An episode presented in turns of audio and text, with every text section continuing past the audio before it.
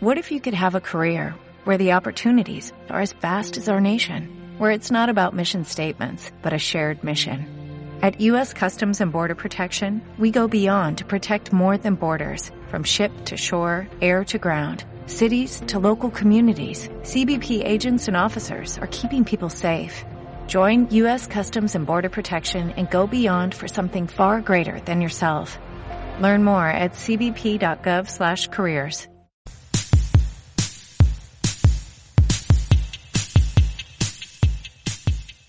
Episodio 37. Bienvenidos. Sí, te comentaba que he tenido aquí unas unas semanas, fines de semanas muy alocados, entonces pues sí vengo Semanas, y ahorita cabrón, no mames, tú fácilmente ya es así como desde que te conozco, güey, no mames, desde antes, güey, es más, me atrevería a decir, güey, que eres más tranquilo ahorita que lo que dices que eras antes, güey. Sí, sí, por supuesto, bastante, bastante, bastante. Eh, eh, le he bajado mucho a, a mi relajo y a la forma de tomar, pero las veces que tomamos sí es hasta amanecer o a ¿Le veces has hasta bajado dos días. las mujeres a tus amigos, cabrón, eso se le llama ser chapulín. No, no, no, eso sí jamás. Siempre madre. el código de hombres, ¿no, Joaquín? Pues, yo me imagino. ¿no? tendría que leer, tendría que leer bien y, y- y no sé, haber estado realmente. ¿no? No, O sea, a mí no me comprometan en esas madres. Sí, Yo sí, nada más ando acá de paso, dice chinga. Y pues señor de Ay, Luis, sí. tenemos aquí, este, vamos a dar paso a la a presentación del invitado del día de hoy de este episodio, Joaquín Díaz Cid, sommelier, eh, master sommelier o tú corrígenos Joaquín. Soy Master Wine Sommelier. Eh, tres maestrías más. Tengo la de vinos, que es Master Wine, la de Master Cervecero y la de Master de Cata Sensorial. Estas tres maestrías son en Eu- Europa, por la Asociación Europea de Sommeliers y la Asociación Alemana de Sommeliers. O sea, mira, mira que, o sea, si nos, nos habíamos impresionado por el alcoholismo de Eric Cano, o sea, al cual le mandamos un saludo, ¿no? Siempre nos anda escuchando. Ya hemos tenido aquí un montón de borrachos, señor, pero todos ellos, o sea, Pero sin título. Sí, sí, sí, sí, sí, sí, sí, sí. ya que está Es que- certificado, chinga. Yo es lo que siempre digo, soy borracho con título. Oye Joaquín, ¿sí te consideras un borracho? Así, cañón, cañón. A ver, habría que definir qué es borracho. Claro. ¿Sí? De entrada. O sea que consumo diario alcohol, sí. Eh, no pasa de a lo mejor una chela, un tequilita, una copa de vino, dos, punto. Hasta ahí. ¿Eso es ser borracho? Sí. Ajá. ¿Sí me explico? Yo, yo creo que no, yo creo que no. Este, Ah. yo creo Bueno, que ya que borracho el cuando. concepto, el concepto ya de borracho, ya, ya, ya, o sea, desde la lotería esa que jugábamos de chiquito con los frijolitos, "Eh, el borracho, y siempre pasaban un güey, todo, como aquí, cosas así. Siempre se nos ha quedado esa imagen, pues. Claro. No, y seguirá por mucho tiempo. Yo creo que hasta, hasta el fin de, de los tiempos va a seguir ese título, ¿no? De Que ahorita borracho. tenemos el concepto nuevo, borrachos pero buenos muchachos, o sea, eso, Exacto. esa, esa es la premisa ahorita. No, pero, ah, cabrón, o sea, y es que, es que es eso, no, no siento que sea borracho, no, o sea, ¿cuánto, cuánto, es que de por sí todos necesitamos un desestrés, de vez en Claro. cuando, ¿no? Sí. O sea, Diario. tú, Joaquín, ¿qué, haces para son- relajarte? Mira, yo creo que más que desestrés, yo creo que son estilos de vida. Ok, influye muchísimo porque eh, eh, ya en México alguien que, que consume así alcohol cotidiano o diario, pues ya luego, luego lo tachan de, no, pues este cabrón es alcohólico, Sí. claro, borracho empedernido, cabrón. Pero son estilos de vida simplemente, o sea, carambas, el que conozca a alguien europeo, pues toda su vida ha consumido vino o ha consumido ginebra o whisky o yo qué sé. Y no necesariamente por esa razón tiene que ser precisamente un alcohólico o un borracho empedernido. claro. Pero es simplemente eso, es el estilo de vida de, de- de que, que- que está acostumbrado uno o al cual se acostumbró uno. Claro, claro. ¿Tú, tú a qué edad empezaste a tomar, este, Joaquín? No, pues a mí te digo, yo, a mí desde, desde bebé, desde bebé, me, me- me- cuando lloraba me tallaban whisky, me tallaban en las encías, cabrón. Entonces, imagínate, tenía meses, cabrón, y ya me estaban untando anís. Ah, sí, por, Qué canca ni qué la chingada, dice. Para que me quitara, para que me quitara la convención y no llorara. No, es- eh, pero de justamente- ya, cabrón. sí. Estaba viendo una publicación de, no sé si es fake, fake news y todo eso, pero que les bajaban la temperatura a los bebés con alcohol. Sí, o sea, que les ponían. Sí. Se les pone alcohol a veces en las piernas. Ajá. Y eh, vi que una señora Oye, se pasó de lanza y se lo puso pues en su cara y todo eso. No, no. Y lo pues quemó, tuvo que ir al hospital porque ya andaba bien pedo el bebé, imagínate. No, No, no, pues, lo quemó, cabrón. No, No. Porque aparte el alcohol ese que se le unta a los intomable, no se debe tomar porque es metal. Pues es el, el- ¿cómo se llama? Etílico. Metanol. Ah, met- Metanol, ok, exacto. ok. Oye, y nunca falta el tío alcohólico que, que ese sí es alcohólico y agarra al bebé y se lo empieza a lamer las patas, ¿no? Y dicen, chinga, ya soy, cabrón. Ya, ya no, trae salecita, güey. Va por su Le pinche. pones sal y limón, ¿no? Es que, que- es que fíjate que eso que dice Joaquín, yo creo que, bueno, definitivamente es, sí, no, no, no, no, lo- a veces no lo vemos de esa forma, o sea, sí es un estilo de vida de vez en cuando, ¿no? O sea, porque Es que sí. es que yo creo que todo viene en la medida, digo, no por nada está ese refrán. El, el, el alcoholismo, bueno, el, ¿cómo se le puede decir? Las bebidas embriagantes están muy estigmatizadas en la sociedad, ¿no? Totalmente. Demasiado, demasiado. O sea, tú ves a alguien ir por una chela y dices, un pinche borracho.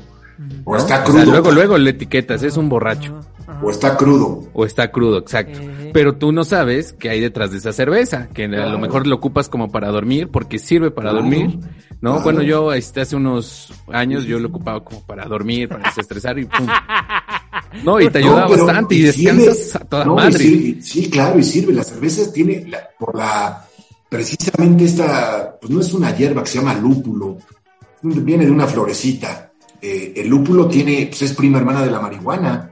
Y lo que te hace precisamente, y todas las cervezas tienen lúpulo, precisamente eso, tranquilizarte, relajarte, dormirte en un momento.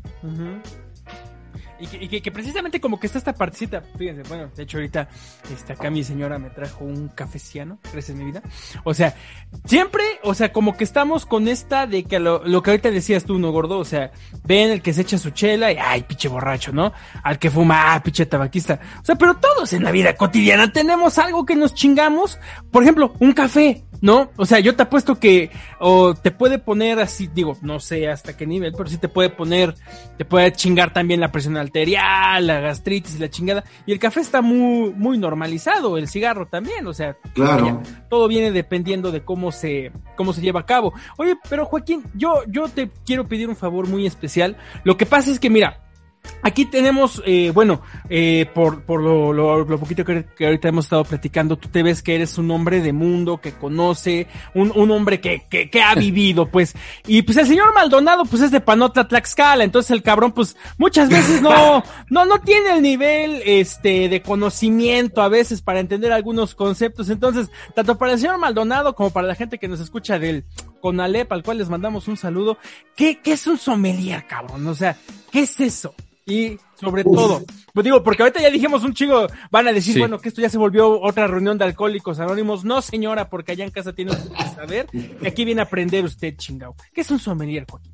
Mira, un sommelier, eh, la palabra viene del francés sommier. Eh, te digo lo que es, vas a decir, no mames. Sommier, persona que jalaba la carreta como si fuera una mula, pero él la jalaba la carreta donde venían las barricas de vino. De ahí viene la palabra sommelier. Ok, ok. ¿En qué se ha convertido ya? Bueno, se ha convertido en un personaje que eh, dentro de muchas funciones que tiene de cuidar el vino, recomendar el vino, eh, comprar el vino, mantener el vino, el vino, eh, pues nos hemos hecho especialistas en muchas cosas más. Eh, yo digo que un sommelier actualmente debe tener la preparación para ser una, persona que realmente te recomiende una experiencia sensorial que en tu vida has tenido. Porque cuántas veces hemos tomado una cerveza o un tequila eh, y bueno, pues con, con cacahuates, con papas, con un chingo de salsa, su limón, la madre. Pero a lo mejor esa cerveza marida perfectamente con esas papas. Y cuando te explican el por qué marida y por qué le pusiste limón, porque obviamente el limón va a bajar el par- la parte de amargor que tiene la cerveza, que está producida por el lúpulo, y que esta parte te, hace que disfrutes más las trinches papitas, así como tu cerveza. Y en eso se ha convertido, para mi gusto, se debería de convertir un sommelier, una persona que te, que te venda placer, cabrón. se va a oír muy vulgar. No, no, no. No, está, está bien. Simplemente eso, que te venda placer, que te venda el estar sentado en un restaurante, en un bar, en una cantina, y, que te haga pasar un momento que, que va a ser muy diferente al que regularmente tú haces y pasas. ¿Sí? Eso es realmente lo que actualmente debería de ser un sommelier, independientemente de todo el resto que dije ahorita de cómo cuidar el vino, cómo servirlo, cómo servir una cerveza, eh, cómo cuidar una cerveza, eh, cómo, realmente recomendar un platillo para que, para que esa cena o esa comida sea algo que digas, no mames, tuvo poca madre. ca". Sí, sí, sí. Claro, claro, claro. Claro, que es como cuando, no sé, eh, en un símil, o sea, eh, eh, yo creo que ese mote que pusiste está más que perfecto. O sea, es alguien que te recomienda algo que puede hacer más placentera tu experiencia culinaria, por así poder decirse, ¿no? Entonces, es como cuando vamos, no sé, ahora ya, ya no se hace tanto, pero cuando íbamos a comprar películas piratas, ¿no? ¿Qué película me recomiendas? Así, un sommelier, señor, pero que no le vende Exactamente. piratería, ¿no? Ahora, O sea, antes, antes de que siga, este, Valga la analogía, sí. Valga la analogía, sí. Joaquín, quiero que pongas o des la diferencia o la correcta explicación de maridaje. Porque mucha gente confunde con marinaje. ¿Ah, no es lo mismo?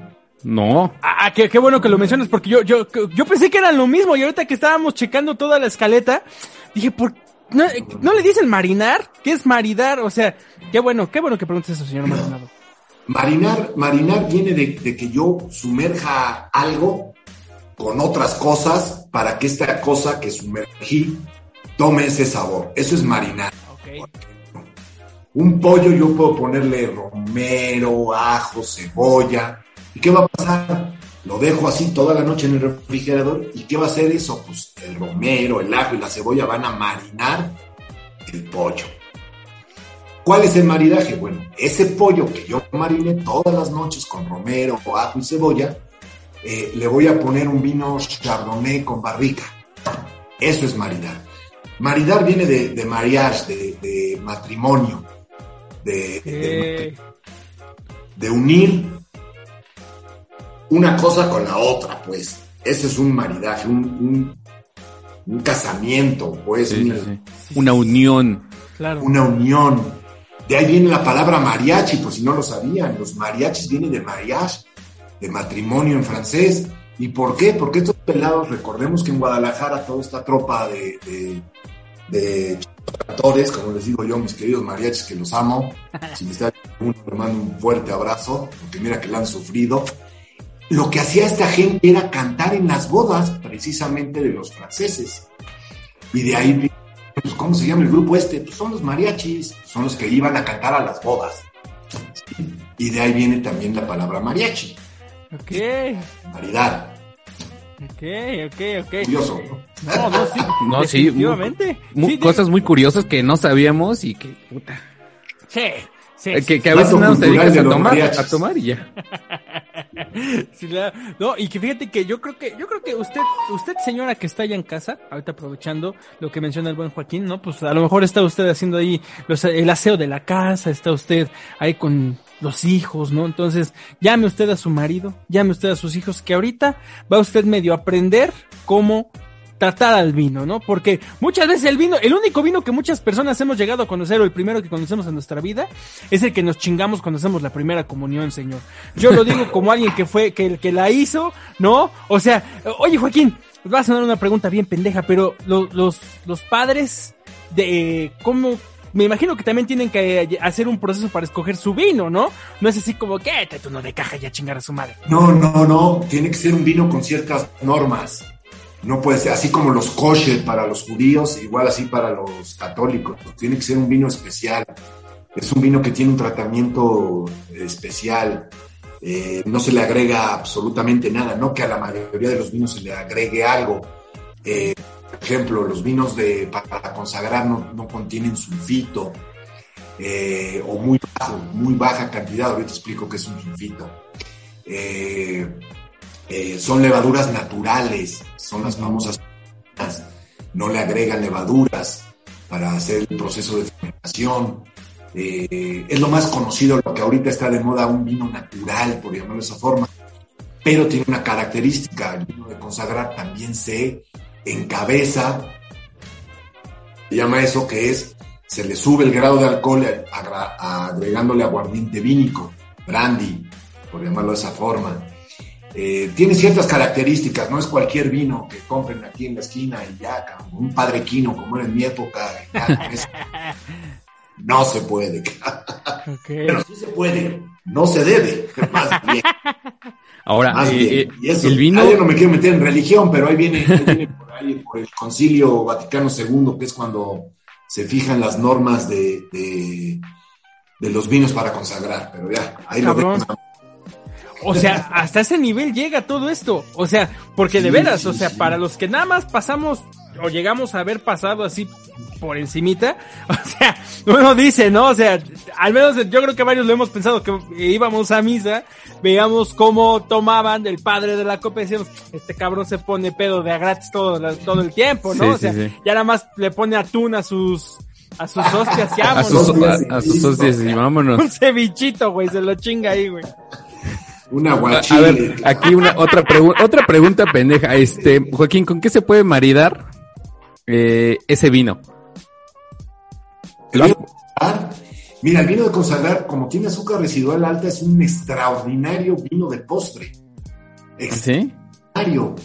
Eh, y puedes hacer un contraste, puedes comerlo con un queso azul, por ejemplo, con un paté, y va buenísimo, buenísimo, buenísimo, buenísimo. Ok, ok, ok. Yo, yo, yo pensé que le ibas a preguntar algo así como de, oye, oye Joaquín, ¿con qué se puede maridar una sopa maruchan, güey? No, pues, también, es que podemos hacer preguntas muy tontas, pero dices, güey, sí se puede, ¿o no? Es, es que Claro, pedo- depende, depende el sabor, ahora sí que depende el sabor de la sopa maruchan, porque si es de pescado, de frisco o de camarón, pues con un vino blanco o una buena chela van perfecto. Y sí, eh, para la cruda funciona muy bien. Claro, ya si tiene res y eso, pues yo le metería un vino tinto jovencito, por ejemplo, y va perfecto también. Entonces, todas estas imágenes de mame que, que ponen en, en Facebook, en donde ponen una copa de vino y este, y un, pues un recipiente lleno de maruchan, está correctamente bien. Podemos decir que está correctamente bien. Mira, ojalá lo hicieran.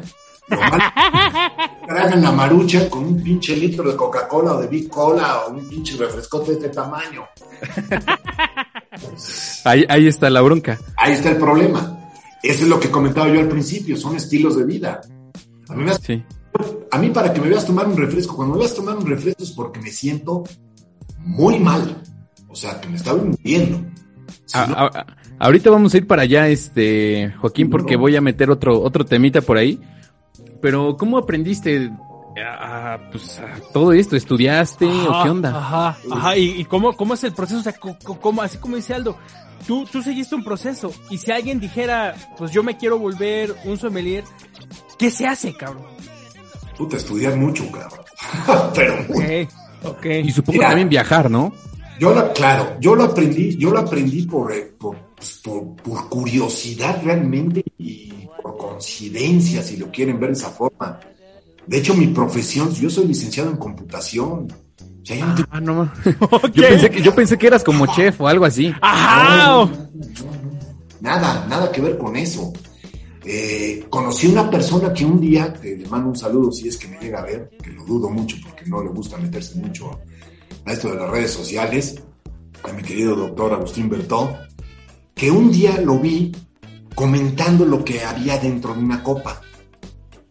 Y empezó, no, pues es que huele a frutas rojas, eh, y tiene un aroma de pimienta negra, y no sé qué. Y yo dije, ¡ay! chinga". Ujú, ujú. Agarraba el vino y paz, me lo tomaba y me sabía Sí. pues, ácido, amargo, me gustaba, no me gustaba, punto. cabrón. Y entonces con este personaje yo empecé a preguntarle, decirle, "Oye, neta, neta, neta, sea, neta, de verdad huele a eso. Me dice, sí. y me empezó a hacer ejercicios precisamente para aprender a oler. Porque el sentido del olfato es el sentido más desarrollado que tienen los seres humanos. Pero es el que menos ocupamos. Es el que menos ocupamos. Lo ocupamos simplemente para ver viejas, los hombres. y las mujeres lo ocupan para ver hombres. ¿Y por qué razón? El sentido del olfato es tan desarrollado que la testosterona masculina prácticamente no huele. Por eso las mujeres son mucho más inteligentes que los hombres, pero mucho más, mucho más. Y eso es fisiológico. Y por eso mucho del sexto sentido que tienen las mujeres, claro que lo tienen. Pero claro que lo tienen. Ellas te huelen a una cuadra que tuviste en casa de fulanita, Un perfume que utiliza fulanita, ya te lo agarran, pero así te lo agarran, así. Porque tienen el sentido del olfato mucho más desarrollado que el, hombre. El hombre la, la feromona femenina pesta muchísimo, huele muchísimo. Y por eso yo, yo siempre hago la broma, y se lo digo a mi mujer cuando vamos caminando en la calle, no sé qué, clásico que pase un mujerón por la otra banqueta o al lado tuyo. Lo primero que haces con toda la pena wow, te volteas y le, das un pase de todo. y, y, yo siempre hago la broma y digo, amor, no la vi, simplemente la olí.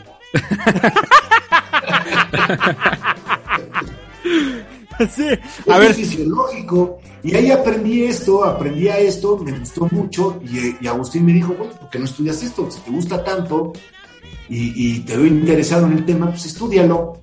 En ese entonces, te estoy hablando ya casi 20 años de esto, pues prácticamente no existían escuelas de sommelier en México. Había una, que era la Asociación Mexicana de Sommeliers, eh, que quedaba en Ciudad de México. Eh, daba cursos todos los sábados eh, y pues dije, pues ¿por qué no? Y ahí va tu loco. Todos los sábados de Puebla, quedaba ahí en Coyoacán, en la universidad, no me acuerdo si era de Tepeyac o la Universidad del Valle, el Valle. Bueno, el caso es que quedaba en Coyoacán. Y yo todos los sábados era párate a las 4 de la mañana para llegar a las 9 allá hasta Coyoacán, estar de 9 a 2 de la tarde, 2 y media en clases, la práctica y regresar a Puebla. Y así me tiré tres años. Me hago sommelier por la Asociación Mexicana de Sommeliers. Eh, y de ahí, pues, este, pues yo sigo mi carrera normal. Eh, tengo también una maestría en mercadotecnia. En ese entonces yo manejaba en una empresa de vinos y licores, manejaba yo la parte de computación y parte de la mercadotecnia de la empresa. Eh, y de pronto, pues este señor, Agustín Bertose, encuentra otro otro trabajo diferente, se va a dar clases a una universidad, se sale de, esta empresa y, el director agarro, me acuerdo perfectamente que llega y pregunta, bueno, hay que conseguir un sommelier o alguien, otro experto en vino, alguien, porque necesitamos a alguien así. Y ahí va tu idiota a llevarse a la mano, y, pues yo soy sommelier. Hasta lo que yo iba a morir, nadie, no me creyó nadie, pero nadie me creyó. Eh, dejé pasar la junta, un lunes llevo mis diplomas y digo, pues mira, aquí estoy, soy yo. No lo puedo creer, no lo puedo creer, no lo puedo creer. Bueno, y a partir de ahí, eh, prácticamente pasa seis meses, dejo ya la parte de sistemas de esta empresa, sigo manejando la mercadotecnia y empiezo a ser el sommelier o el brand sommelier de esta empresa.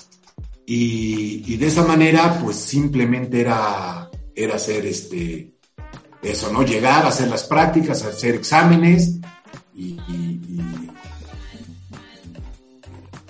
estar agarrando los títulos que, se tienen, simplemente. ok, y entonces, bueno, estás ahí en, en esta, en esta, ¿qué se puede decir? Tienda. Después, pues ¿cómo empiezas a juntar todos estos alimentos? ¿También estuviste en un restaurante? No. ¿O eso eh, te lo enseñan en la escuela? Ya, no. Parte te lo enseñan en las escuelas de sommelería, eh, pero a mí, a mí de por sí siempre he sido un cabrón que le encanta comer y le encanta comer bien. Eh, y, pues te empiezas a meter en eso simplemente, a, leer libros de chefs, a leer recetas, a practicar en tu casa haciendo recetas. Yo ahora le pongo esto, ahora le quito esto, ahora le pongo aquello ah, mira, sin esto iba mejor con este vino, con esto iba mejor con este vino. Y pues ya, la, ya es, es práctica, práctica, práctica. Claro, claro, claro. Como Que- todo en la vida, ¿eh? Sí. Como todo Sí, en sí, la sí. vida. Sí, sí, y, y que por supuesto, o sea, ahorita ya de lo que nos, nos platicas, Joaquín, prácticamente, o sea, entonces, eh, prácticamente, Joaquín, o sea, el principal instrumento de un sommelier, yo creo que, bueno, por lo que nos platicas, va de la mano, ¿no? Pero, o sea, yo creo que el principal instrumento se pensaría que sería el gusto, pero en realidad trabajan muy agudizadamente el olfato, ¿no?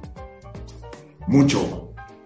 El olfato lo manejamos nosotros con memorias olfativas. Eh, lo desarrollamos en el sentido de grabarnos los aromas, simplemente. Ok. Mira, el, ol- el olfato, el olfato es eh, uno de los instrumentos para mi gusto más importante, tanto para como sommelier o para cualquier tipo de persona que quiera disfrutar de la vida como se debe de disfrutar. Olemos todo. Lo que acordamos de qué olemos. Algunas veces sí, desde luego. Ve, El chiste es crear memorias olfativas. Y estas memorias olfativas se crean memorizando, simplemente memorizando. ¿sí? Y es lo que hay que hacer. Eh, uno debe de, de- de- de memorizar todo lo que huelas, todo, todo, absolutamente todo lo hueles, lo hueles y lo guardas. ¿Por qué no regresábamos con nuestras exnovias o con nuestras exmujeres? Porque nos recordaban un aroma que no nos era grato. ¿Sí me explico? Pero era por el aroma, no por la fregadera que te hizo o tú le hiciste. ¿Sí me explico? No, sí, sí, el sí. aroma. Tienes, tienes mucha razón. Sí. Y hay perfumes, y hay perfumes de mujeres que, que te recuerdan y dices, no, no está, pero ni, pero ni a la esquina, vale. Sí. Ni a la esquina. Sí. Esas son las memorias olfativas. ¿Sí me explico? Claro. Sí. Ahora, si las aplicas en otro tema, en otro tenor, frutos rojos, frutos secos, frutos duros, eh, frutos tropicales, barricas, vainillas, especias, pues bueno, encuentras luego ya en un vino cosas que dices, wow, wow.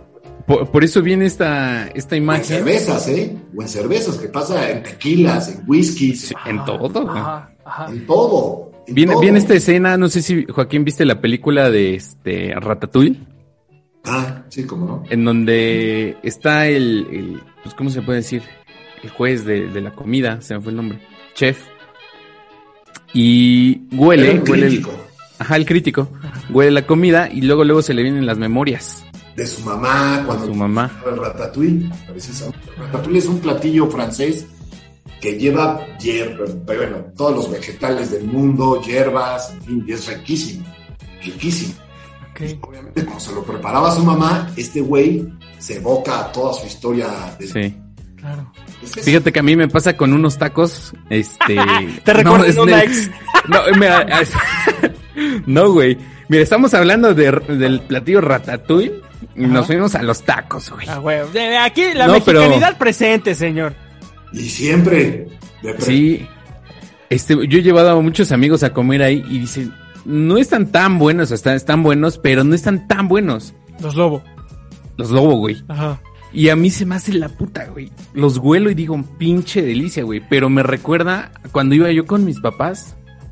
Y, y, pues me la pasaba toda madre, ¿no? Que era a lo mejor un viernesito, este, por la noche, después de la escuela y así. Y pues son recuerdos muy, muy cabrones. Y que, que fíjate que es lo que dice Joaquín, o sea, sí, no sé, yo creo que todos hacemos ese ejercicio, a lo mejor podríamos decir, no, pues es que eso, ¿qué es eso de memoria olfativa? No, pero inclusive yo creo que hay, hay veces que si hacemos el ejercicio cada quien, de tratar de recordar el sabor de algo, nos llega el sabor y hasta el olor. Güey, no sabemos, tus pedos, cabrón. tus pedos, güey. No dices, no mames, sí huelen a huevo, cabrón. Comí huevo, güey. güey, es que lo que ya lo dijo Joaquín, güey, es el, es el aroma y el olor de cada persona, cabrón. ¿no? Sí, güey. Sí, sí, sí, sí, sí, sí. No, y que cada persona también tiene un aroma, este, peculiar, Totalmente. ¿no? Sí, claro, totalmente. Claro, claro. Y es, es- ahí es donde está toda, estriba esta ciencia, por llamarle esa forma, de que Claro. tiene sommelier. Claro. Nada del otro mundo. No, Sí. claro que no. Estamos un poquito más el sentido del olfato y ejercitamos un poquito más las memorias olfativas y punto. Pero nada, cualquier persona puede. Ahora, ya que estamos con este tema de la memoria, ¿cuál fue el pr- la primera bebida este, alcohólica que tomaste? Ya consciente. Ya consciente, la primera bebida alcohólica que sigo tomando actualmente, que es el mejor ron del mundo, se llama Bacardí Blanco. Ya ven, ya ven, se los dije, güey. Yo soy pinche amante del Bacardí. O sea, no hay otro ron en el mundo. ¡A la verga! No, no, hasta, hasta sentí bonito porque, mira, Te sentiste güey, respaldado, sí, güey. Dije, no mames, güey. No mames, güey. Es que a mí me gusta mucho el Bacardí. Fíjate, este, Joaquín. A mí me gusta mucho. Calderón, güey. a, fe- a fecal. Me gustan mucho la- las bebidas fuertes como el, el tequila, el mezcal. Y yo no tomaba ron hasta hace unos años, ¿eh? Yo era siempre de, de- de tequila. Y alguien dijo, pues vamos a echarnos un roncito. Dije, va, ok. No me pasa tanto, pero bueno, este, no, no lo había probado tanto así. Pero dije, va, vamos a probarlo. Desde ahí dije, güey, tengo que empezar a tomar ron. Y ahí, desde ahí, güey. Te hubieras puesto unas Cabrón, pedas. más cuando, güey. cuando, éramos, cuando éramos jóvenes que apenas si teníamos dinero para comprar a una bebida alcohólica. cabrón. O sea, obviamente chelas, chelas pues sí nos alcanzaban, cabrón. pero algo ya un poquito más fuerte que te empedara un poquito más rápido, pues es que no había otro. Pero Joaquín, ¿hablas, hablas de marketing? Ah, ah, Dijiste que eras este algo de marketing, ¿no? Tenías tu maestría. Ajá. Entonces, yo no sé si has visto la serie de Mad Men. No. Te recomiendo verla porque ahí toman bastante, bastante, bastante en esa serie y hablan acerca del marketing. Entonces toman whisky, toman brandy.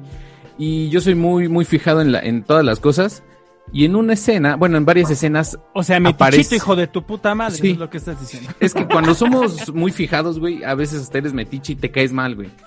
Bueno, a mí me pasa, güey, porque a veces me entero de las cosas que no quiero, güey. Estás no, metido pero, en las güey, casas este- de tus vecinos, güey. Que es, no mames, qué mal me caigo, pero qué bueno está este Sí, güey, sí. Y este, entonces en una imagen veo, bueno, una escena que aparece Bacardi. Y eso apenas la vi la semana pasada, ¿eh? Y dije, ay, güey, o sea, lo que estamos tomando es porque esos güeyes, pues, pinches altos mandos, empresarios muy cabrones, tomando Bacardi, ¿no? Me viene a la mente un comercial que vi hace unos dos años en donde sale el Bacardi con su, ¿qué es? Highball, este, Joaquín eh, con coca, el campechano, ¿no? Que le llamamos. Este, Se lo toman con Coca-Cola, con Coca-Cola, o, o solo o con agua mineral. exactamente. Y pues pasa ahí igual, se ve que es una persona que va de, de este, un fin de semana a pasarla bien, él solo, y pues ahí con las chavas a un lado y todo el pedo, pero muy, muy nice, ¿no? El, el Bacardí. Y muchas personas dicen, es el alcohol más feo que puede haber.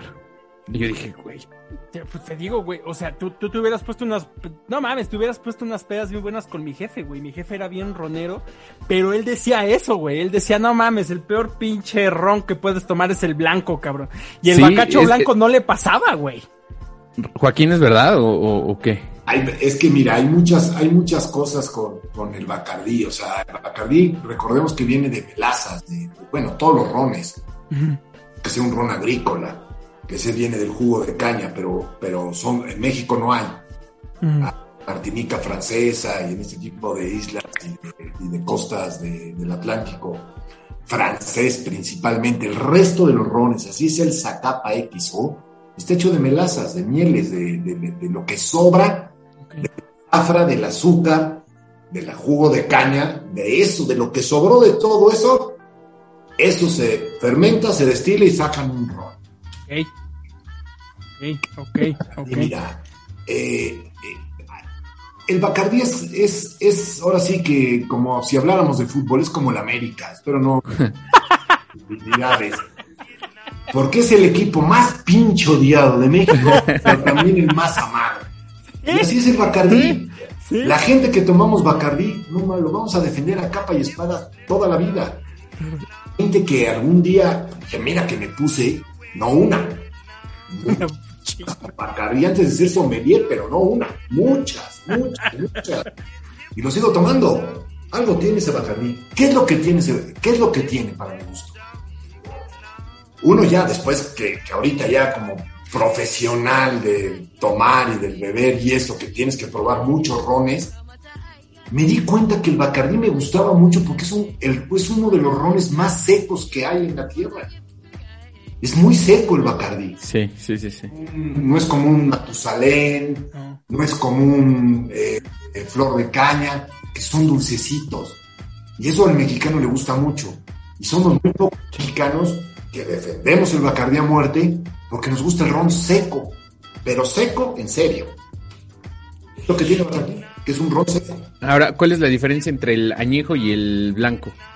Mira, pues los meses en barrica. Todos los bacardís, bueno, todos los rones blancos por lo menos tienen dos o tres meses en barrica. Si no, no serían ron, serían aguardientes de caña o aguardientes de melazas o de lo que sea. Como el tigre, como el compadre, como todos estos. El tonallá, bueno, el tonallá en teoría dice que es verdad, pero bueno. Es- pero de ron, para hacer ron, por lo menos tiene que tener de dos a tres meses en barrica. Y posteriormente se filtra con carbón activo, como ahorita está de moda los tequilas cristalinos. eh, se filtra con carbón activo para quitarle un poco el color que obtuvo en la barrica y tienes un ron blanco. Punto. Eh, ahorita hablaste de, de, de moda, ¿no? Que los cristalinos casi no se conocían, pero también los- las bebidas, este, va por eso por ahí de la moda. Sí. Ahorita el Bacardí volvió a, a resurgir. El Y- presidente está regresando.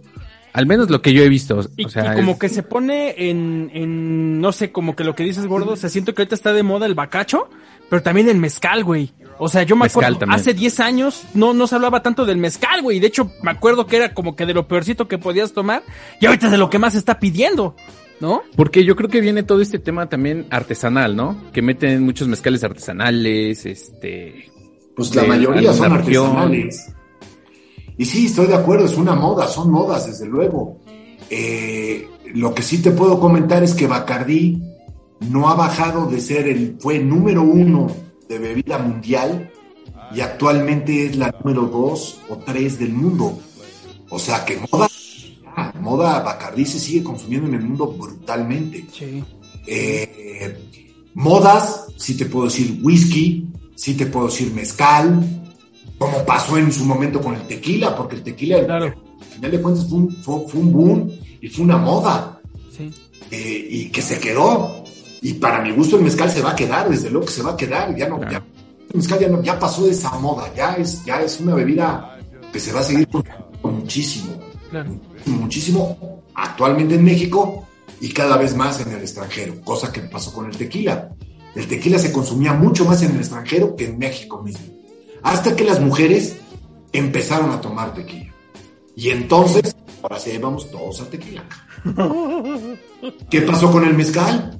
El mezcal, ¿quién eran las que tomaban mezcal? Pues eran las viejas, eran las mujeres, los hombres no tomaban mezcal Ok. me gustaba esa nota ahumada, esa nota tan, tan marcada de humo. Pero claro, eso sí, nos echábamos una agua brava, nos echábamos un siete machos, este, pachuli, Sí, sí. que huelen a, a madera por todos lados.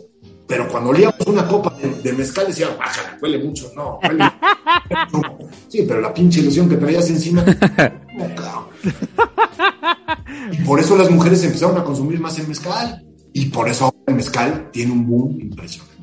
Impresionante. Sí, sí, sí, sí, sí, sí. Oye, Que oye. ya para mi gusto no es moda, ya, ya se quedó. Ok. Y de está retomando, desde luego, sí, el. O sea, se quedó, pero inició como moda, ¿no? sí, claro. Viene, viene de, de la, de la moda. También tiene que ver mucho con el grupo este social, ¿no? Porque pues tú dices, este, no teníamos tanto dinero para, para consumir o comprar una botella, un ¿cómo se le puede decir? licor, un No. alcohol, un vino, No, Un chupe, señor. un destilado, un aguardiente. algo, algo caro y Tú divides las bebidas rápido en cuatro formas. ok. Los que son fermentados, los que son destilados, los que son licores y los que son vinos especiales, que son los vermuts y ese tipo de cosas. ¿Nos puedes dar un ejemplo de cada Sí. este? Todas las bebidas estas, todas estas cuatro, por decirlo, este, clasificaciones Ajá. de alcohol, entran todas las bebidas del mundo. Todas, absolutamente todas. Fermentados. Pues tenemos uno en México que se consumía muchísimo, que está de moda, que los jóvenes lo están volviendo a tomar, que antes de que llegaran los españoles era la bebida que le daban a los- hasta los chamacos, ¿sí? El pulque. Claro. Justamente íbamos a Eso eso. te íbamos a preguntar de eso. El pulque es un fermentado de, de- del aguamiel, de un maguey especial que cuando tú lo rascas, llora, sale la savia, que se llama aguamiel, ese aguamiel se fermenta y tienes pulque. Eh, el tepache, que se hace con cáscaras de piña, es un fermentado. El vino es un fermentado. La sidra es un fermentado de manzana. Así podemos seguir mencionando un montón de fermentados. Luego vienen los que llamamos nosotros destilados. Para tú tener un destilado, forzosamente tienes que tener un fermentado de algo. Si yo tengo un fermentado de vino y lo destilo, voy a tener brandy, coñac, en fin. Si yo tengo una sidra y la destilo, voy a tener un calvados, que es un licor destilado de manzana. Si yo tengo un fermentado de maguey, pues puedo tener un tequila, un mezcal, un sotol, un bacanora, un raicilla. Si yo tengo un fermentado de cerveza y lo destilo, ¿qué voy a tener? Un whisky. Y así te puedo mencionar más. Los licores, ¿qué son los licores? Son los que proceden de un destilado, pero le agrego yo endulcorantes. ¿Qué son los endulcorantes? Pues puedo agregarle azúcar, puedo agregarle color, puedo agregarle sabor. Por eso tengo un vodka, los Absolut, que vienen de pera, de mandarina, de, Ok, ok. de lo que sea, cabrón. Hasta de, ya hay de tamarindo. Ya, bueno, el Smirnoff tamarindo, bueno, ya sacaron el tequila tamarindo, ya sacaron el Bacardí, cabrón, que ya salió con mango, con mango y chilito. Y strawberry también. Eh, de fresas ni se diga, ¿no? Pero es- ya, esos ya son, Licor. pues ya son licores de algo. Ya, ok, ya. Un destilado, pero ya le agregaron algo más, simplemente. Ok, ok. ¿Cómo dijiste tú, pendejo, el de hace rato? El que te dije que tenía yo un vino allá abajo y que me dijiste que era que un jerez. Ah, que era Jerez. pero pues es, o sea, sí se toma, pero, El Jerez es un vino, ya ¿ves? Ah, ¿sí? claro. Se utiliza para la, la nogada. Y no nada más para la nogada, un buen Jerez bien frío antes de comer te abre el apetito espantosamente. Ok.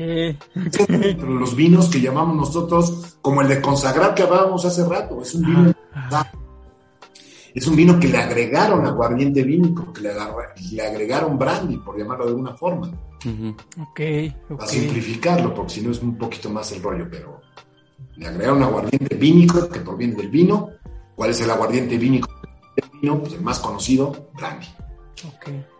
ok. Mira, yo siempre he tenido como este, no sé, como este enojo a veces de criticar a las personas, porque Ey, dicen, pero ¿cómo puedes tomar esas madres y así? Yo creo que no se debe hacer, ¿no? Porque al fin de cuentas es el gusto ¿no? de cada quien. Eh, en gusto se rompen géneros. Tú no puedes decir, del "Oye, arco iris. Sí, claro. No, Pues, ¿por qué te tomas un vodka este con tamarindo, güey? Pues a ti te gusta, te respeto y ya está. Yo nada más no lo voy a tomar. Ahí Y no mames, esa, esa madre, güey. Pinche Smirnoff tamarindo no lo había probado, güey. Hasta hace no mucho que mi carnal y yo nos chingamos una botella. Güey, esa madre ni se siente, güey. O sea, sabe a Espérate al pinche final, chamoyada, güey. Ah, no, sí, güey. No, man. Quedamos, pero como bien idiotas, güey. Pero, y, pero eso, eso me Pero a la hora de bebértelo no te enteras. No, no, y de hecho eso me hizo recordar a- hace rato que dijiste que, que este, que, bueno, lo que dijo Joaquín es muy bonito porque nos evoca muchos recuerdos. Cuando eres estudiante, cuando eres, por ejemplo, en mi caso, yo desde la secundaria, finales de la primaria ya me iba de pedo. Entonces, pues no había varo, más que lo que nos daban mis papás. Las aguas locas, güey. Ahí te va, güey. De ahí yo, yo, así como la relación que tú tienes con el bacacho, güey, este, yo la tengo, güey, con el rancho escondido, güey. No mames, el pinche rancho escondido para mí es, mira, chulada, güey, chulada. Neta, pero combinado, güey. No, así solito, güey. Neta. Te lo juro, güey. Joaquín, te vamos a contar una anécdota. Eh, este güey y yo fuimos a dar serenata a, una persona. Y, y este, entonces, eh, pues ya, ya sabes que después de la serenata, que vamos a echarnos algo y así. Y esa vez nos invitaron, eh, pues un, bueno, estaba en una cajuela, un pinche rancho escondido ahí, estaba aventado, la neta. Y pues yo en ese tiempo tomaba mucho tequila, mucho, mucho tequila, o solamente tequila, y me- a mí me gusta seco, así como va. Y este, entonces le digo, pues no, pues sírveme, cámara. Pues me lo tomo, que lo escupo porque me supo a resistol. Neta, me supo a resistol esa madre. Dije, nunca vuelvo a tomar esta chingada. Ah, pues es bien rico, güey. Es bien rico. Y unas Bueno, aquí ¿no? vienen la- las diferencias, ¿no? Que a ti te sabe rico y pues a lo mejor te trae algunos recuerdos chidos, pero a mí, a, partir de ese recuerdo, no lo vuelvo a tomar. La serenata, dices. Ah, puede ser, puede mucho- ser. Claro, Claro, y mucho se basa también en las experiencias, en ese Exactamente, las Yo, compañías. por también. ejemplo, vodka, vodka me sigue costando mucho trabajo tomármelo. Ok. Precisamente en mi juventud me puso una de vodka espantosa, con Viborova, la marca. No, no, no terminé, o sea, no terminé el hospital de milagro, cabrón. Y a. partir de ahí yo el vodka lo huelo y no puedo con el vodka, nada más no puedo. Esa fue una muy mala experiencia, fue una peda de joven que me destrozó la- mi, mi memoria con el vodka. Pero, por ejemplo, si me pones un, un Storage o me pones un este, Subrodka y si lo saco del congelador, me puedo acabar el pomo. Me lo- Sí. Sí. Sí. Sí, sí, sí, sí. sí. Pero no me Entonces- pongas un Liborova, porque ya sé completamente, puta, no, ya, la madre, cabrón, le brinco, ahí sí le brinco. Joaquín, tú con, con el vodka ese sí, no lo puedes ni, ni oler. Es la bebida que más dices, ah, Sí, yo ese sí, de las de mis recuerdos, sí. El whisky también, el whisky no es tampoco una de mis bebidas favoritas. ¿Y por qué razón? Eh, me duerme. ¿Ah, sí? Sí, ya cuando quieran callarme en una peda o algo así. ya está muy pinche loco, cabrón. Denle un pinche whisky. ¿Me dan un whisky? a dormir. Cabrón. Con permiso. Oye, oye, Joaquín, pero ¿estás de acuerdo que a veces las, las pedas son mentales, eh? Muchas, Sí, no todas. sí, sí, sí. Pero no todas, pero la mayoría son mentales. Sí. Puedes ir muy alegre, no, pues esta noche me voy a poner bien pedo. Y te dan dos y ya estás hasta Y la hay madre. otra, y hay otra que siempre decimos, no, cabrón, pues es que, puta, cabrón, empecé con tequila, cabrón, luego vino, luego terminé con Bacardí, cabrón, una pinche mezcla que hice, no mames, cabrón, la fórmula es la misma, es etanol, es la misma fórmula. ¿Qué es lo que te empeda realmente cuando tú mezclas ese tipo de bebidas? Pues, ¿Con qué te la tomes? Ok, ¿Sí me explico? ok, ok. La Oye, entonces mezcla. podemos La mezcla de azúcares, eh, llamo, llámese azúcares en jugos, Refrescos. Eso es lo que te reempeda siempre. Que es como el catalizador, ¿no? Vámonos. Ese es el catalizador que te sube el alcohol al mil por ciento. Ok, ok. Todo lo que tenga gas carbónico se te sube más rápido. Entonces, ¿qué hacemos? Pues la clásica. Bacardi con un chingo campechano, pero el campechano va a ser agua mineral y coca. Pues los dos tienen gas carbónico. Entonces te, te, pena, te eleva el, alcohol rápido. Rancho con jugo de arándano y agua mineral, pues va para arriba el azúcar del arándano y las burbujas del gas carbónico.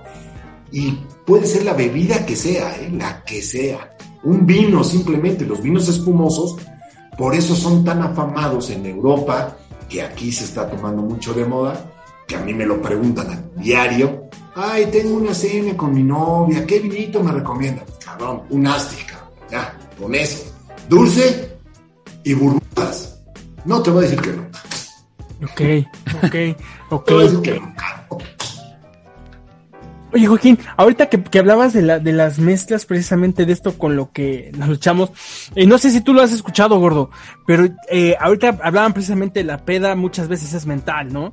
Entonces, me acuerdo que este mi jefe me platicaba que cuando él estaba hasta la madre de pedo, o sea, pero que se tenía que ir a trabajar, o sea, hablamos cuando era joven, me decía él que luego para cortar la peda, que hay una hay un preparado que le llaman piedra o roca. Eh, ¿qué, qué lleva esa madre? Que según le echan un chingo de cosas, ¿no?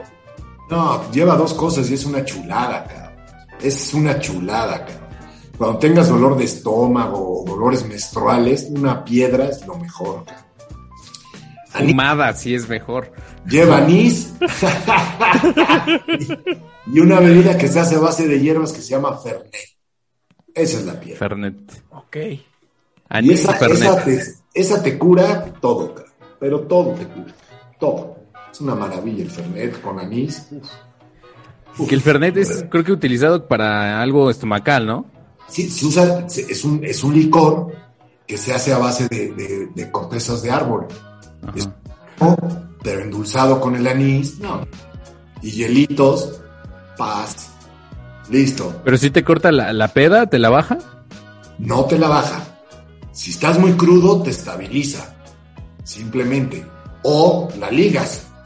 Es una pinche piedra, cabrón. Eso, ¿no? a la chingada, ya, vámonos. Sí, sí, sí. Ya que voy a trabajar ni nada, ya la ligué, cabrón, vámonos. Sí, no. Porque a veces eso es peligroso, ¿no? Porque cuando la ligas, sí, híjole, ya no paras. O te entablas. Es, es lo mismo, ¿no? Te entablas. Ajá, ajá, ajá, ajá. Ota, que, que eso cuando te. Ya hace rato que lo decían. Yo creo que las veces cuando se te entabla la peda. No, no sé, a mí Es lo más- rico, güey. Cuando Eh, te entablas es lo más rico, güey. Sigues y sigues y sigues y. O sea, pero creo que tiene que ver mucho con lo que te decíamos, con el estado de ánimo, cabrón. Porque las veces que a mí se me ha entablado la peda, eso porque ando muy de buenas o estoy celebrando algo bien chingón. Nada más me ha pasado dos veces. Y así como dices, ha habido otras ocasiones que las digo, ah, bien verga, me chingo esta pinche botella. Los tres estoy, pero basqueando, cabrón. No sé. ¿Quieres entablarte? ¿Quieres entablarte varias veces? A ver, Sufras cruda, al día siguiente tampoco, o no cruda. a ver.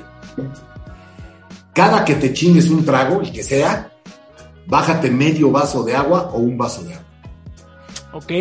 Vas a entablar en chinga, te- o sea, te puedes meter los pomos que quieras, te puedes amanecer, claro que no vas a tener ningún problema.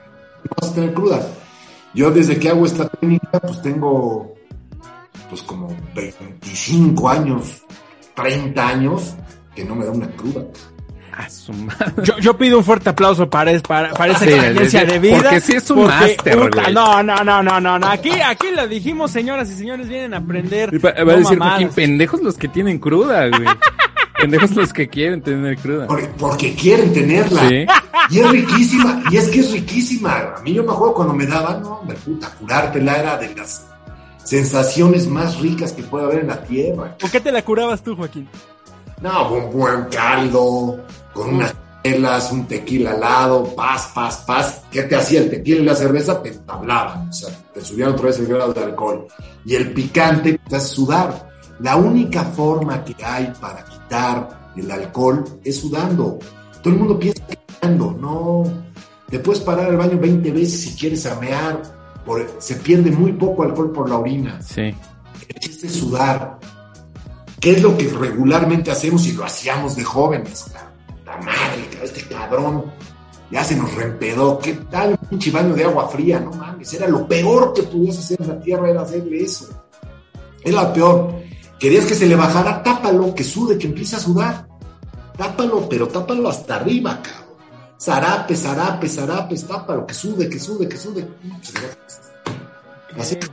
La otra que hacíamos muy clásica, café, cabrón, bien cargado.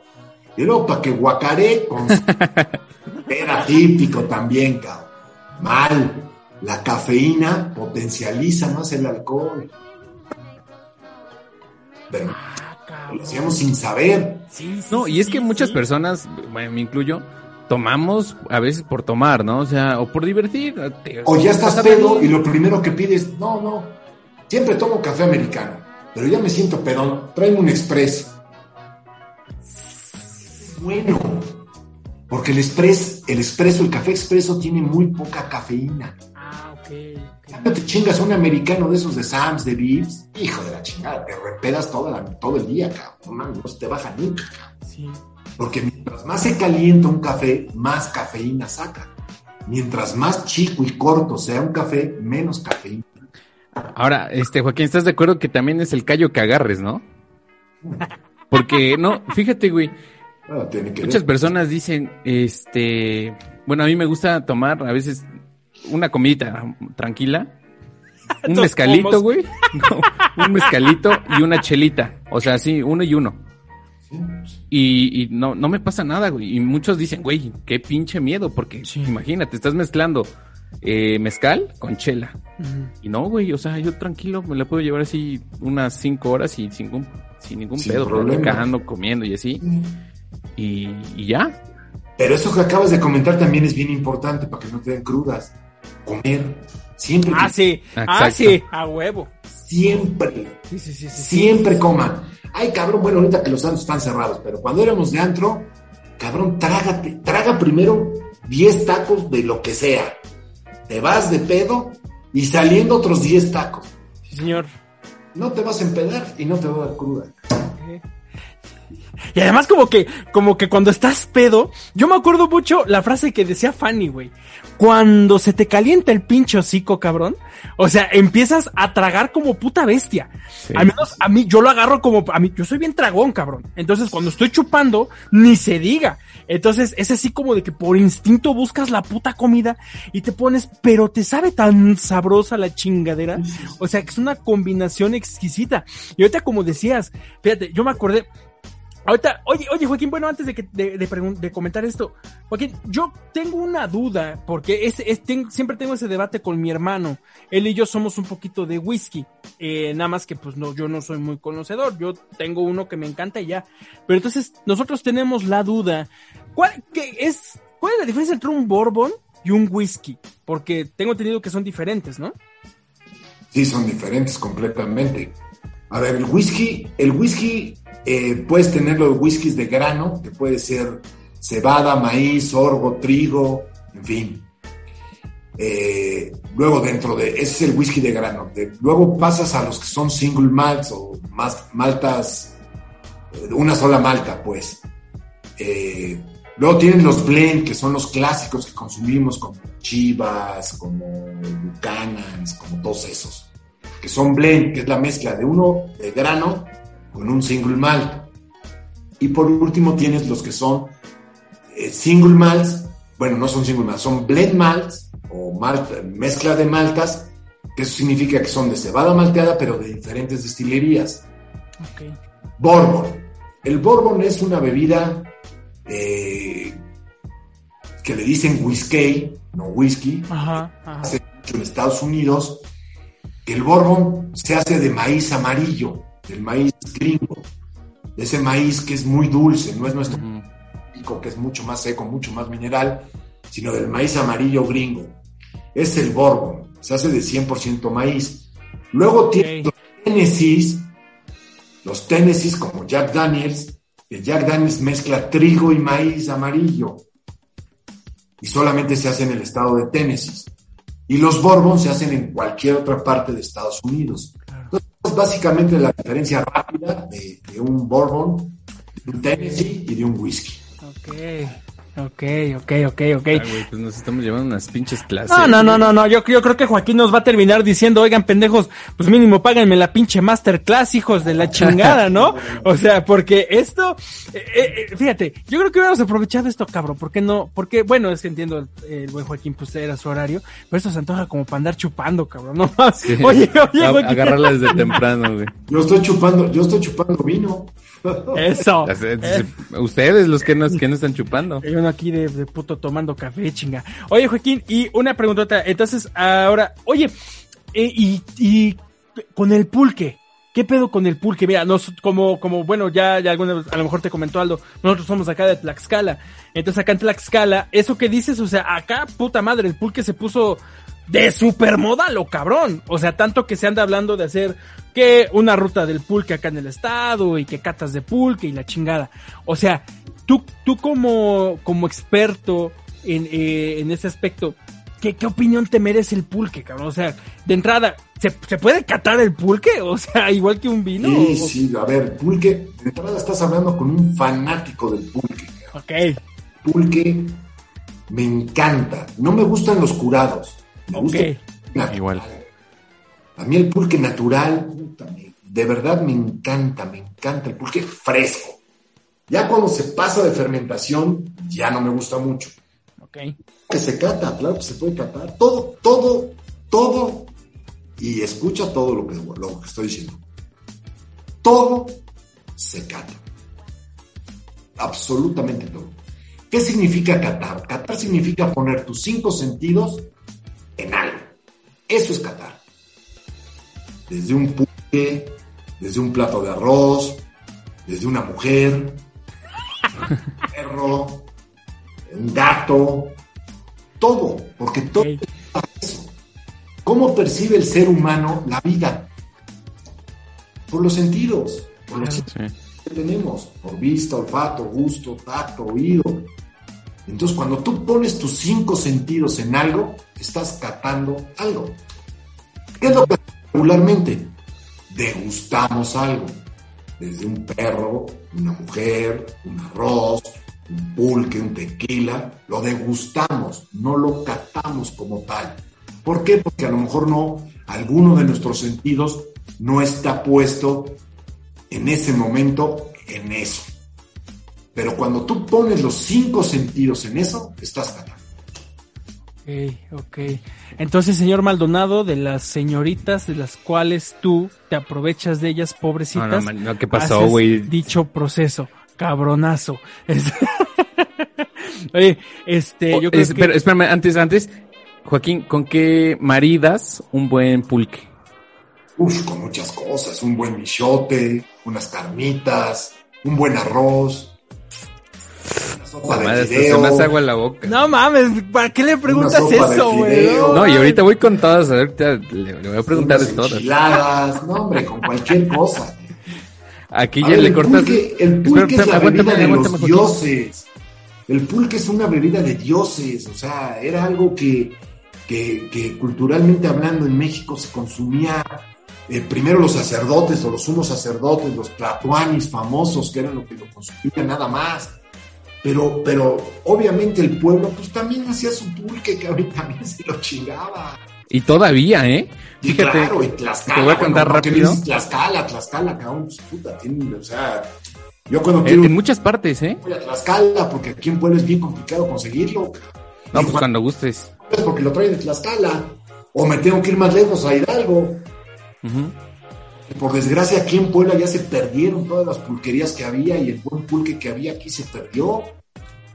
Mira, Sí. Tlaxcala 1, Puebla 0. En cuanto a pulques. Sí, no fácil. No, el pulque fácil. Y comida, y comida de Tlaxcala. ¿Qué me dices de unos buenos jumiles con, con una buena cajete, cabrón, y tortillas en- ahí echadas a mano? Por favor. Joaquín, ¿has probado el pollo de la Tocatlán? Mm, si me comentas cómo es, a lo mejor. El que Ah. lleva nopales, tomate, Tomate. cebolla, unas rajitas y el pollo en misiote. Ah, buenísimo debe estar eso. Y Madre. pollote así. No lo he comido, pero debe estar buenísimo. He comido No. pollo en michote, pero con la salsa de michote, no así como lo comentas tú. No, pruébalo. Te vamos a invitar, te vamos a, te vamos a, a invitar. Pues ese con el pulque, por ejemplo, con un- una buena jícara de pulque al lado. Este, Pues sí, este, Joaquín, cuando gustes aquí tienes tu, tu casa, Sí. te vamos a, no, te vamos a llevar a, a comer un pollo a la Tocatlán, una barbacoa, este, un pulquito. Y enfatizamos, te vamos a llevar, porque ahí el que nos vas a enseñar eres tú. O sea, encantado de la Si vida. nada le- lo, lo vamos a llevar y el que nos diga, a ver, pídanse esto, esto, esto, esto, esto. y el que pague, dices. Sí. También. Aprovechando. También, pues, sí, Aprovechando. dice, el tiempo que ahorita me quitaron, pues lo vamos a tener que, que cobrar. Aprovechando, dice. Oye, este Joaquín, eh, ya nos dijiste del, del pulque, la cerveza, ¿con qué lo podemos maridar? No, mira, la cerveza es una bebida que se marida con lo que quieras realmente. Eh, a ver, aquí habría que hacer una aclaración. Estamos acostumbrados en México y gracias a las cerveceras se perdió precisamente el pulque, Eh, porque empezaron a entrar las cervezas industriales, y hablo de Cuauhtémoc, hablo de Cuauhtémoc Moctezuma, hablo de Corona, eh, de Modelo, perdón, y, y- y ellos empezaron precisamente a, una, a acaparar el mercado de cervezas artesanales que existían en México, como la León, la Pacífico, la Montejo, eran cervezas locales artesanales que empezaron a juntar porque tenían mucha fama. Eh, entonces aquí hay que diferenciar dos, la cerveza industrial y la cerveza artesanal. artesanal, que son completamente distintas. Eh, la cerveza industrial eh, se hizo muy famosa en México, desde luego, por el dinero que aportaron estas compañías monstruosas y destrozaron al pulque. De hecho, empezaron a inventar que el pulque eh, se fermentaba con majada de vaca, con la famosa muñeca, Ajá, ajá, ajá. eh, que es una mentira de las más grandes que hay. Eh, a ver, todas las bebidas, Luis Pastor decía que las bebidas fermentadas son las bebidas más sanas que hay en el mundo y más puras que hay en el mundo. Eh, esta jalada que inventaron de, de- de- de- que se hacía con la famosa muñeca de majada de vaca, pues es una jalada. Es una jalada. Imagínate eso, cabrón, te tomas un pulque y te mueres al día siguiente. Al día siguiente, ¿no? A las dos horas te, te- mueres. Te da una salmonela, cabrón, que no te la acabas de vida, cabrón. No, no, te mueres, vaya. Entonces es una falacia, una mentira gigantesca. Eh, y la cerveza, pues bueno, las industriales, pues con cosas ligeras, aguachiles, eh, pues, cosas comunes y corrientes a la hora de comer, cualquier sopa. Eh, ya una cerveza artesanal, ahí sí ya no, ahí sí ya la puedo mezclar con, precisamente con un buen chote, con el pollo este que me están hablando, eh, con un buen corte de carne, porque ya te pide comida. ¿Cómo te basas tú a, a la hora de marinar algo?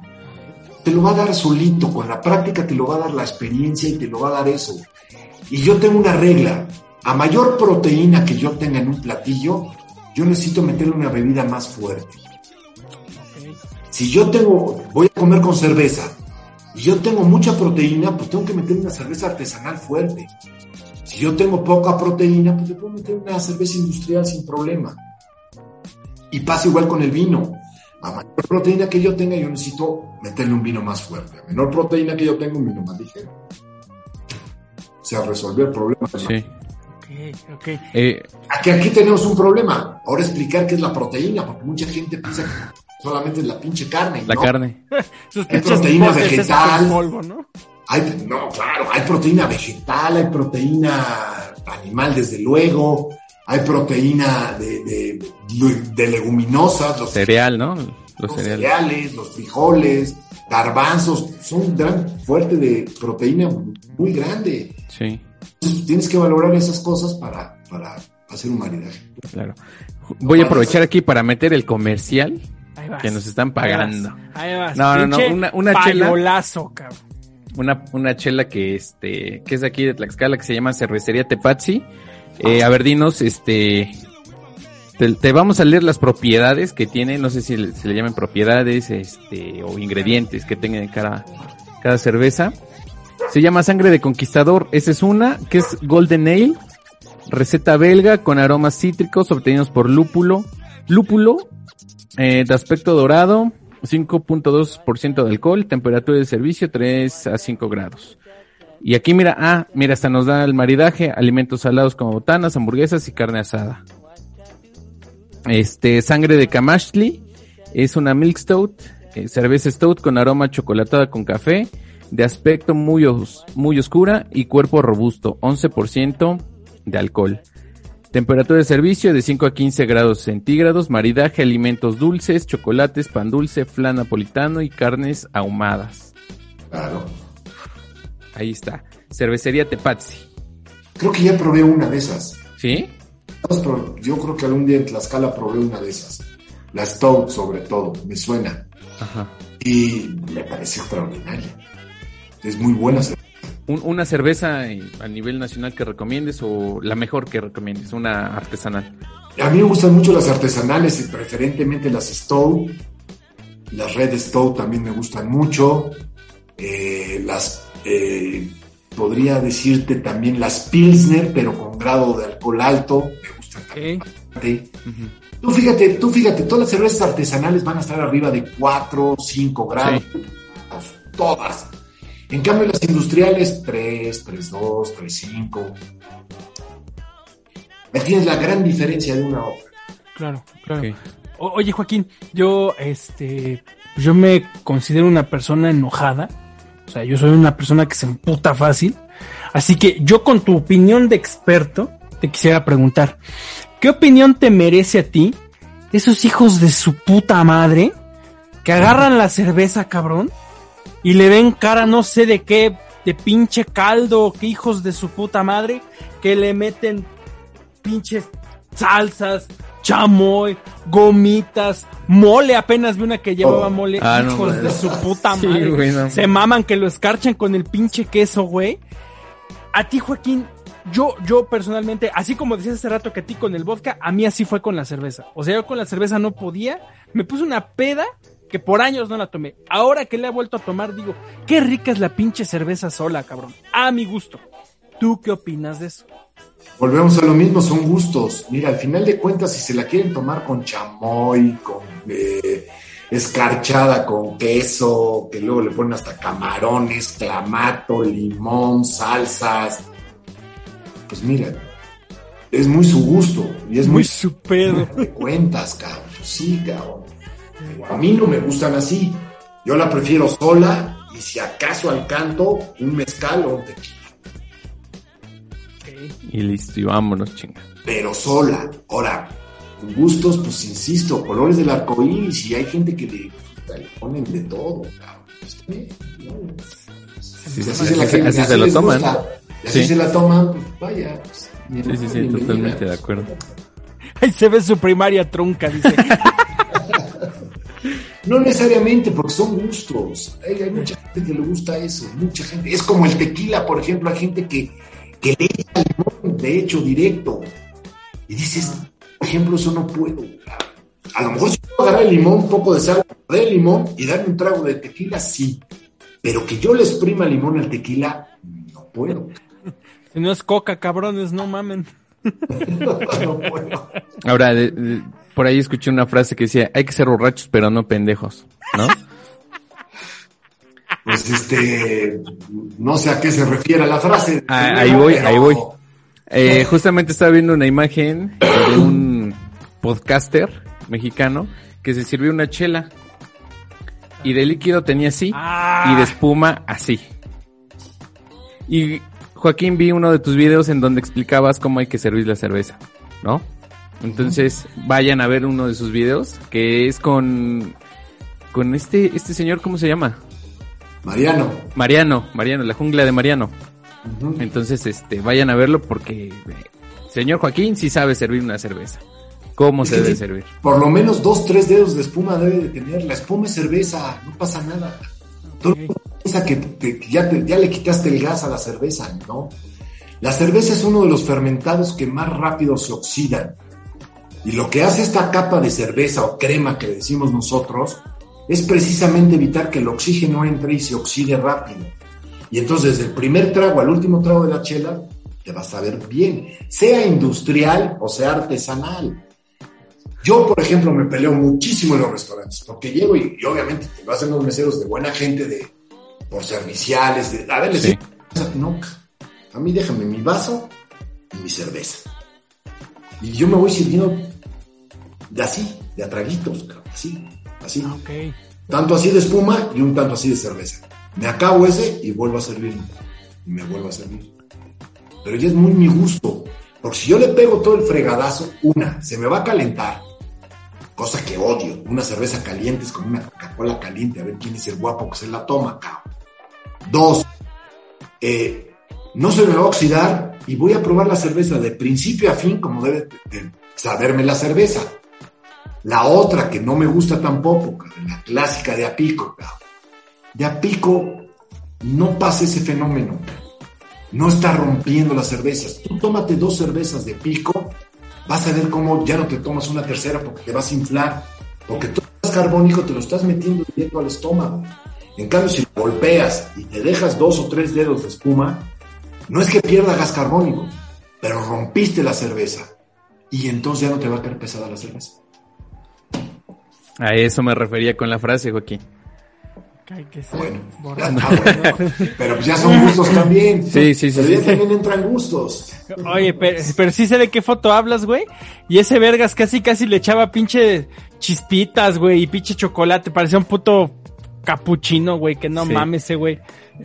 Oye, este, Joaquín, ¿qué opinas de la mixología? eh, pues es un nombre muy, muy poético, muy moderno que le están poniendo a todos los que en nuestra época eran barmans, Ajá. barmans, o gente de barra, Ajá. Sí, sí, sí.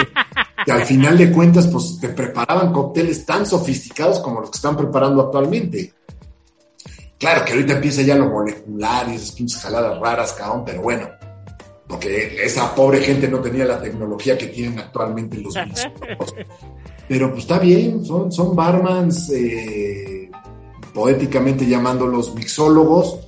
Bien, la mixología ha existido, o, la- o el barman ha existido siglos. Era con la gente que, que eran, que eran más pecuras, porque la gente llegaba a las barras a confesarse con ellos, a platicar con ellos, cosa que se ha perdido mucho en México, ese tipo de cantinas tradicionales, que sí había mesitas, pero la gente llegaba a la barra a tomar, llegaba Sí. lo derecho a la barra y, y- y el barman era el que, el que te confesaba, te platicaba, te, te daba consejos, no, bueno, eran más que sacerdotes, cabrón. ¿Qué, qué pinche diván ni qué la chingada. Vas directo a la barra y vámonos, señor. Entonces tú eres algo más este tradicional. ¿Sí? Pues no, ¿Te vas no, no, allá? no es que sea tradicional, al final de cuentas un, un mixólogo es un barman con cierta tecnología más moderna, porque hasta los mismos aparatitos son mucho más modernos. No, es que está muy cabrón. Bueno, No, por eso te digo, Sí. por eso, pero porque tienen la tecnología. Incluso, bueno, no sé si tú puedas decirnos esto, pero estaba viendo un programa en donde los hielos dicen que también Ah, tienen sí. que ver. No, muchísimo, no, muchísimo. Por- ya han llegado a esta ciencia. Ajá.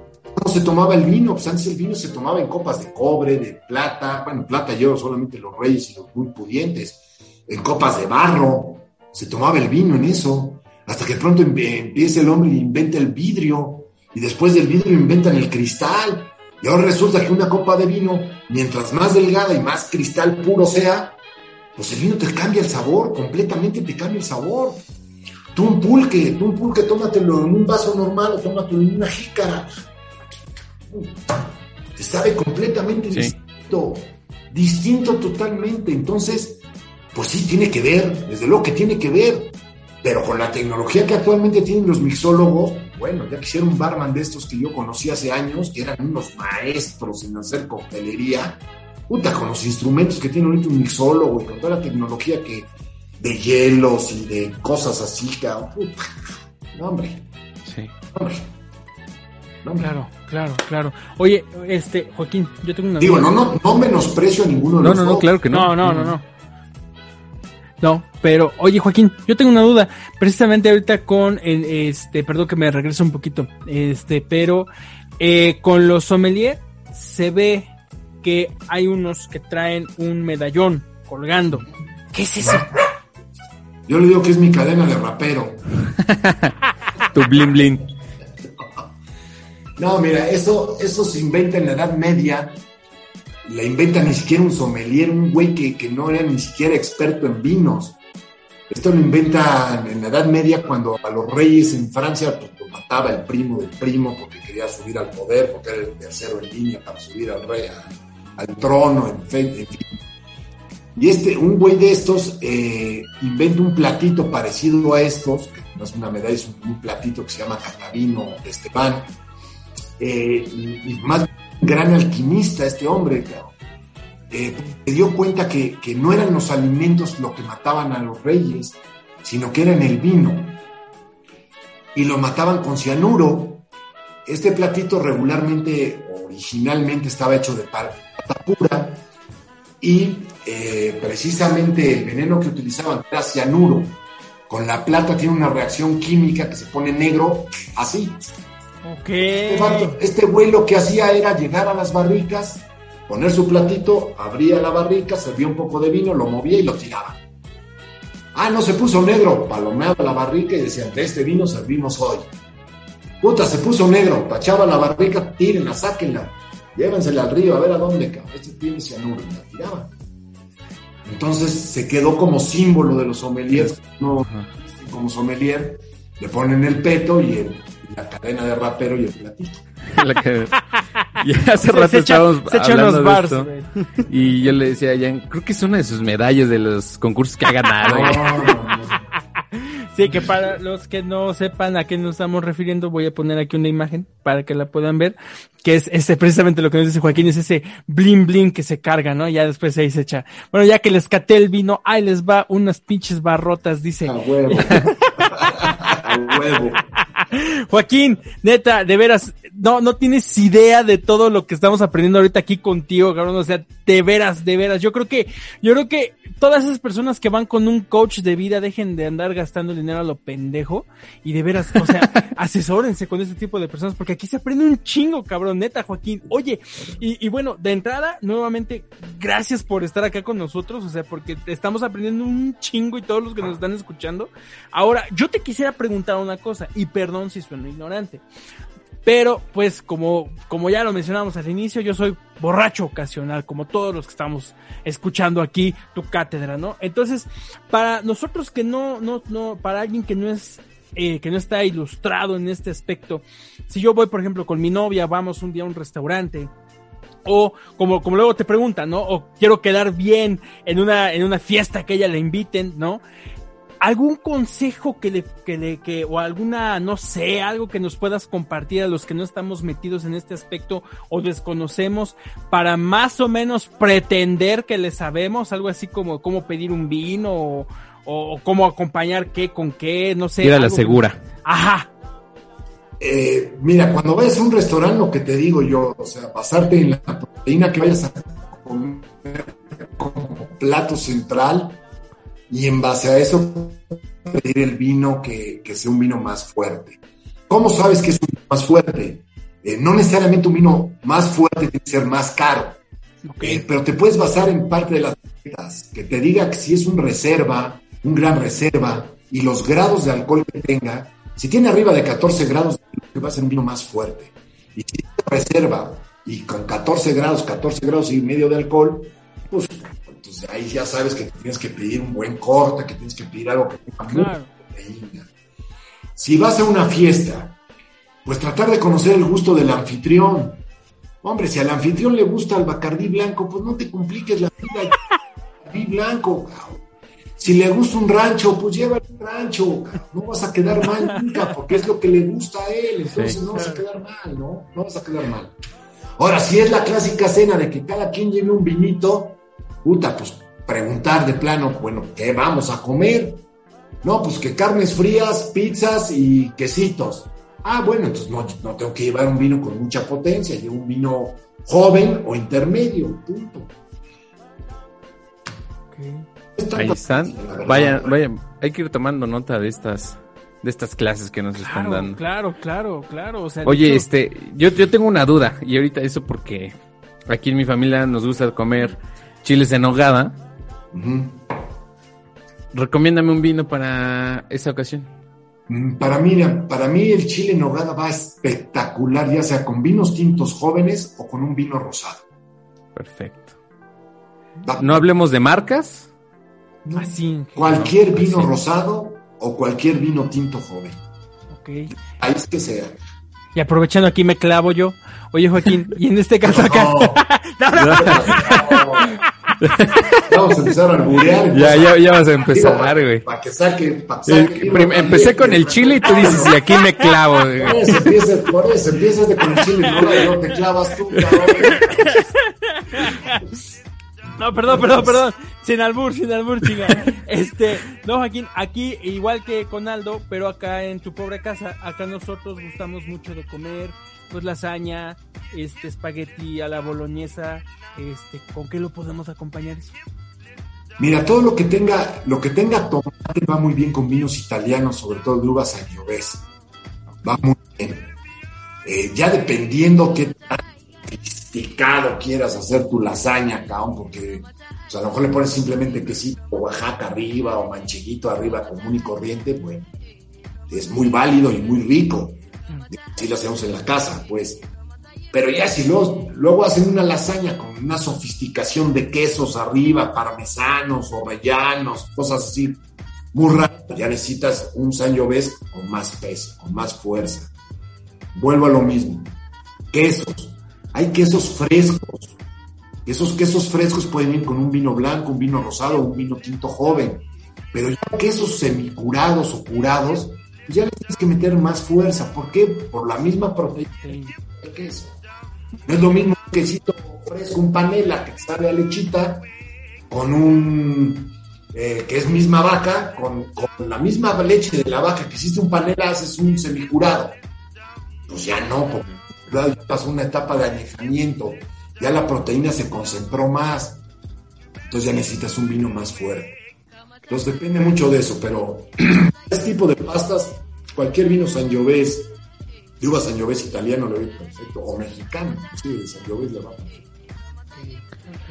Bueno, pues aquí están las clases del no, no, no, masterclass. La pinche, exacto, señor, la pinche masterclass con Joaquín. Yo nada más comento anécdotas. Ya, no, y está, no, y yo creo que la, la, que nos falta, yo creo que sí debemos de reunirnos y hacer el programa en sí, vivo. Sí, sí, sí, sí, sí, sí, sí, sí, sí. Y platicar sí, y platicar porque puta, ahorita nos, porque ya el tiempo lo traemos aquí cortito.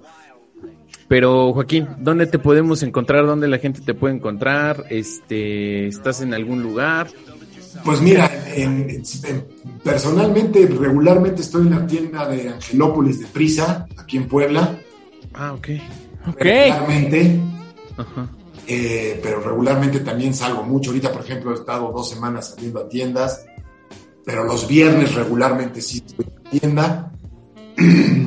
Redes sociales, pues estoy como Joaquín Díaz Cid G en Facebook, como sommelier, o sea, som, S-O-M-M, Joaco, J-O-C-O-A, en Instagram y en Twitter igual, som Joaco. Som Joaco. Que realmente nunca tuiteo, no soy muy, de verdad soy pésimo en las redes sociales, cabrón. O sea, soy malísimo. Está bien. Pero ¿a, a, a cuál este, le metes más tiempo? A Facebook y a Instagram. Ah, perfecto. Ahí está. Para que Lo vayan, vayan a ahí a, seguir. a seguirlo. Exacto. Y este, pues a nosotros aprovechar que nos vayan a seguir en todas nuestras redes, que compartan nuestros pinches videos, porque neta, Hijos de su Así puta crecemos, madre. Hijos de así su puta crecemos. madre. Valen verga. traemos es- este, este tipo Sí, de... Pero en qué, pero en qué, en qué, en cómo se llaman, cabrón, porque yo por más que, o sea, te, te tengo a ti en Facebook, cabrón, pero no supe cómo buscar más referencias. Ahí va, ahí va. Nos encuentran en YouTube, Facebook, Instagram, Spotify, eh, iBooks, iHeartRadio. Estamos en iHeartRadio también, señor. eh, en Apple Podcast también, como Sons of Tlahuicole. Sons of Tlahuicole. En Instagram es el único lugar donde al final le agregan una E. Pero pues ahí, ahí nos pueden encontrar. Eh, subimos algunas pendejadillas por ahí de vez en cuando. Nuestros capítulos pues cada semana. Ahorita pues andábamos un poco cortos de, de tiempo, entonces se nos Sí. complicó, pero aquí está. Cada semana cumpliendo.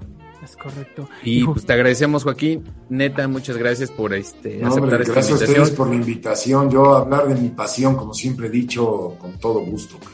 Y es- esperemos que a ti te haya gustado también este compartir Mucho. por esta, esta Mucho. plática con, con nosotros no, y Joaquín, que no sea la, la única vez. Y si para ti es un, es un placer hablar de tu experiencia, cabrón, para nosotros fue un pinche orgasmo escuchar todo aquí lo que nos estás diciendo. ¿Algo que le quisieras compartir a la gente antes de despedirnos? No, pues agradecerles, agradecerles. Me quedo que son un par de chavos, cabrón, que, que, que, aportan, que, que, tienen su- sus redes sociales por todas, por lo que estoy viendo, y, y eso vale mucho la pena.